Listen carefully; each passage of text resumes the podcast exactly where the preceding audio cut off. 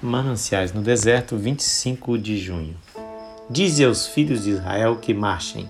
Êxodo 14, 15.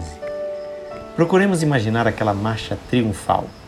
As crianças maravilhadas contidas pelos pais em suas manifestações. As mulheres emocionadas por se acharem a salvo de uma sina pior que a própria morte.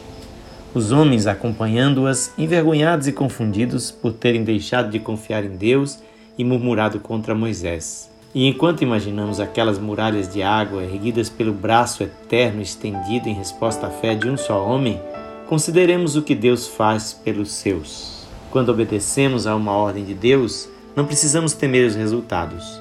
Não temamos as águas encapeladas que impedem a nossa marcha. Acima da voz de muitas águas, das poderosas ondas do mar, o Senhor se assenta como Rei perpetuamente.